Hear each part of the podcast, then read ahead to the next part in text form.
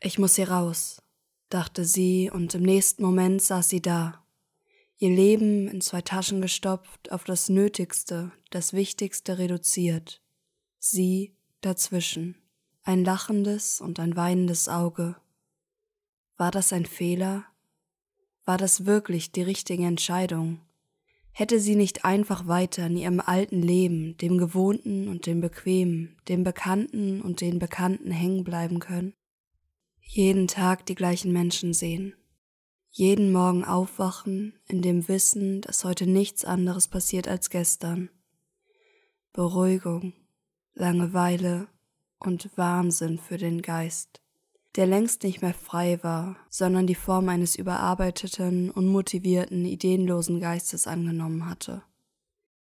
Jede Nacht die gleichen Träume träumen, die sie am nächsten Morgen halb wach, halb schlafend in das kleine Heft, welches immer neben ihrem Bett auf sie wartete, hineinschrieb. Als nächstes zog sie dann ihr Handy neben sich hervor. Eine Stunde vergeht. Zwei, drei. Ach, da war ja noch was. Sie wollte wie jeden Morgen nach der Bedeutung ihres Traumes googeln. Jetzt war es aber schon fast Mittag. Egal. Traumdeutung ertrinken, tippte sie ein, das Bild von der unendlichen Menge an Wasser noch immer vor Augen. Dann direkt eine Antwort. Die See, das Meer und der Ozean stehen auch in der Traumforschung für die Sehnsucht des Träumenden nach Freiheit und Abenteuer. Obendrein wird dem Wasser in der Traumwelt allgemein eine reinigende Wirkung zugeschrieben. Wer also davon träumt, in den Fluten der See und der Meere umzukommen, sollte nicht in Panik verfallen. Vielmehr wird er sich von einigen belastenden Gefühlen befreien können, was ihm einen unbeschwerten Neuanfang ermöglicht. Ein Neuanfang also. Ihr blieb keine Zeit, weiter darüber nachzudenken, denn nach ihrem ganz persönlichen Miracle Morning schoss sie nun in die Höhe. Die Uhr zeigte elf Uhr. Um zwölf musste sie bei der Arbeit sein. Das hieß, um zwölf Uhr zehn aus dem Haus gehen, bleibt ja doch noch genügend Zeit, dachte sie. Entspannend schlurfte sie durch den Flur, in dem etliche ihrer Projekte herumstanden und darauf warteten, dass sie ihnen wieder Beachtung schenken würde. Wie oft sie schon gesagt hatte, das würde ich auch gern machen, oder sobald ich Zeit habe, wenn ich es mal wieder schaffe, falls ich es mal dazwischen quetschen kann, und dann nie auch nur ein paar Sekunden Zeit hatte, das angefangene Kunstwerk durch welches sie sich in ihrem Kopf schon eine Karriere als große Künstlerin erträumt hatte.